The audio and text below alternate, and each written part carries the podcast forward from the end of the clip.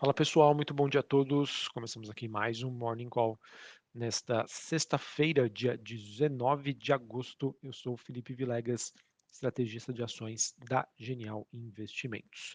Bom pessoal, olhando aí para o desempenho dos ativos de risco nesta manhã, nós temos um dia mais negativo, um dia de aversão a risco. É, para a gente já começar passando aquele overview para vocês, Bolsa de Xangai na China fechou com queda de 0,60, Hong Kong no 0 a 0, Bolsa japonesa também uma, uma queda bem leve, 0,04. Quando a gente olha para os futuros norte-americanos, é, nós temos o S&P futuro recuando 0,82, Dow Jones queda de 0,64 e a Nasdaq caindo cerca de 1%. Em relação às bolsas europeias, Londres recua 0,11, Paris na França queda de 0,75 e a bolsa de Frankfurt na Alemanha queda de 1%. O VIX, que é aquele índice do medo, alta de 6,95 hoje, numa região bastante tranquila ainda, mas uma alta expressiva, ele que permanece no patamar dos 21 pontos. Dólar index DXY volta a se valorizar um pouco mais de ímpeto, uma alta de 0,35 a 107,86 pontos. Taxa de juros de 10 anos nos Estados Unidos subindo 1,73 a 2,93. Bitcoin, pessoal, caindo 8%. Não sei se vocês se recordam, mas eu vinha comentando aqui bastante com vocês que os criptoativos eles estavam passando para a gente, digamos, essa sensibilidade do mercado, se ele estava mais averso ou não a risco.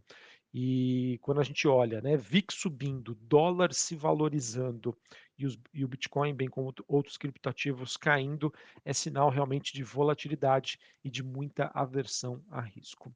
Em relação às commodities, a gente tem mais um dia negativo para o petróleo, o contrato negociado em Nova York caindo 2%, 88 dólares o barril. É, em relação aos metais industriais negociados na Bolsa de Londres, cobre subindo 0,26, níquel no 0 a 0 e um dia de queda aí para o minério de ferro negociado no Porto de Singapura. Bom, pessoal, o que, que nós temos é, em relação à justificativa pelas quais essas movimentações hoje elas acontecem? Bom, a gente tem algumas reflexões aí do mercado sobre preocupações com o Fed mais hawkish, ou seja, um Fed que vai fazer o que for possível para combater a inflação. E não é porque a gente teve dados recentes relacionados à economia americana que vieram, digamos, mais fracos do que o esperado, indicando que a economia por si só poderia fazer com que a inflação convergisse aí para sua meta. A gente teve ontem tanto o James Buller quanto a Esther George enfatizando seus compromissos de que para trazer a inflação à sua meta, é, eles vão fazer o que for possível e não se mostraram preocupados aí com os dados recentes em relação à economia americana, esses dados aí que na margem sugerem uma desaceleração da atividade por lá. Ambos é, os membros do Fed enfatizaram né, que o BC norte-americano vai continuar assim aumentar a taxa de juros até que a inflação por lá volte para sua meta de 2% na comparação ano contra ano. Então, é, o que eu venho comentando aqui com vocês durante essa semana, pessoal. É, desde a da recente divulgação de diversos dados macroeconômicos dos Estados Unidos, inflação, mercado de trabalho, é, dados sobre atividade, digamos que o mercado comprou a tese de que o pior da inflação já teria ficado para trás. Tá? Que a inflação começou a embicar para baixo, e como a gente começa a ver é, uma economia americana desacelerando, digamos que essa inércia por si só já levaria tá, a inflação ao seu devido lugar, e isso, obviamente, é, facilitaria o trabalho do Fed nesse processo de subida de juros, tá bom? E o que acontece, o que vem acontecendo nessa semana é que não. É, os membros do Fed estão enfatizando, mercado, as coisas não tão, são tão fáceis assim.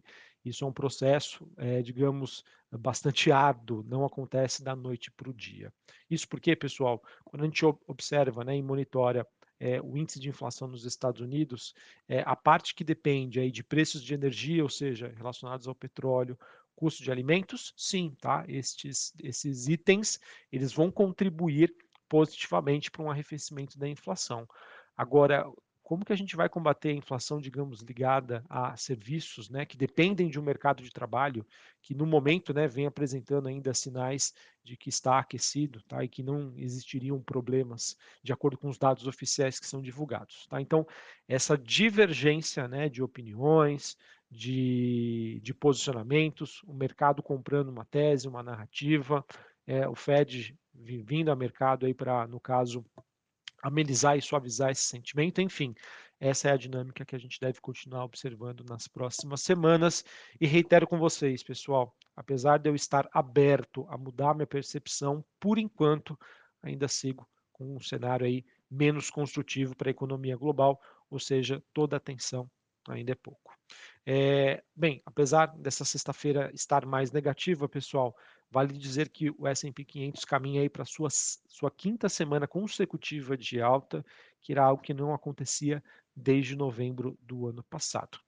Hoje, pessoal, nos Estados Unidos e também aqui no Brasil, a gente tem uma agenda macro bastante esvaziada, não temos praticamente nenhum indicador relevante, porém, hoje é dia de vencimento de opções nos Estados Unidos, cerca de 2 trilhões de dólares, isso deve trazer aí bastante volatilidade para os mercados. E hoje também, pessoal, é dia de vencimento de opções sobre ações aqui na B3, tá bom? No mercado brasileiro.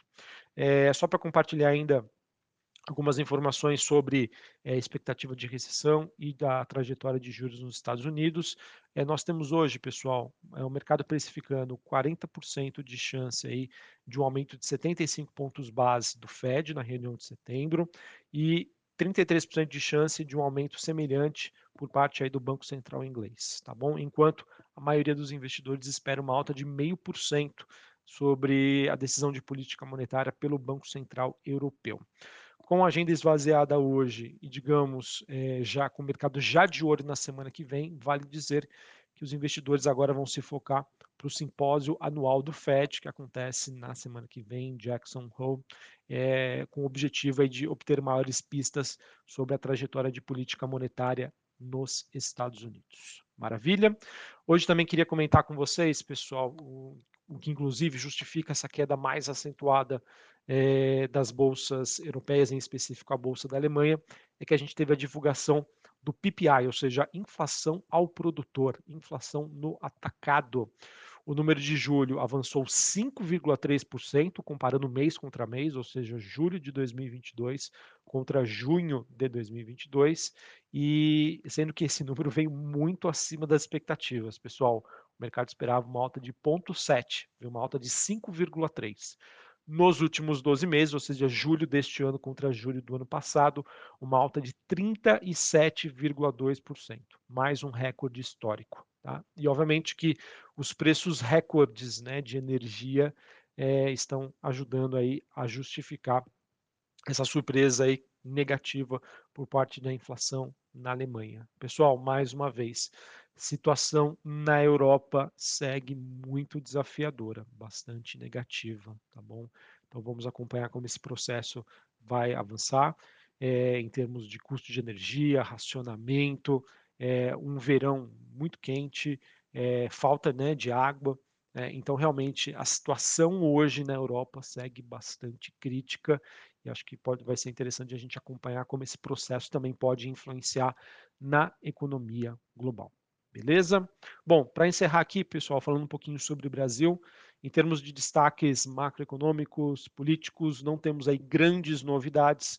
É, noticiário que segue também bastante esvaziado, então só trazer aqui para vocês alguns destaques aí das empresas. A gente teve ontem tanto o Fleury né, quanto o Hermes Pardini aprovando em assembleia a incorporação é, das duas companhias, né? A incorporação da Pardini pelo Fleury, essa transação que já foi anunciada no último dia 30 de junho, ela ainda precisa é, ser, é, no caso, aprovada né, pelo CAD, depende de condições suspensivas, mas obviamente que essa fusão entre as duas companhias foi aprovada. Tá? Vamos ver então como que o processo continua aí sobre os meios legais. A gente também teve o CAD aprovando a Joy Venture da Omega Energia e a Apollo Asset.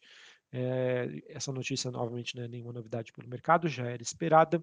E só para encerrar aqui, a gente teve a divulgação pelos dados da MySteel Global e barra Bloomberg eh, mostrando que os estoques de minério de ferro na China, nos principais portos, subiram cerca de 0,01%, ou seja, mostrando que ainda existe uma demanda mais fraca do que a oferta, o que acaba pressionando a cotação do minério de ferro e, por consequência, acaba impactando nas cotações de Vale e CSN Mineração principalmente. Beleza?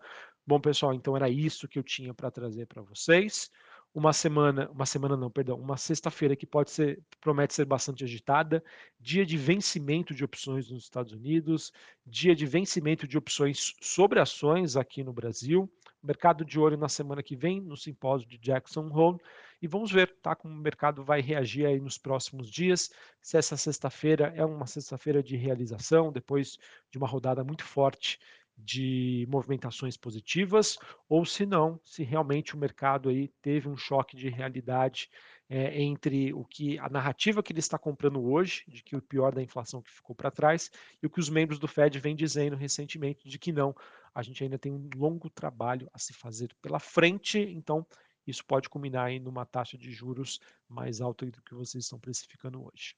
Uma ótima sexta para vocês, bom pregão a todos, bom final de semana e até mais. Valeu.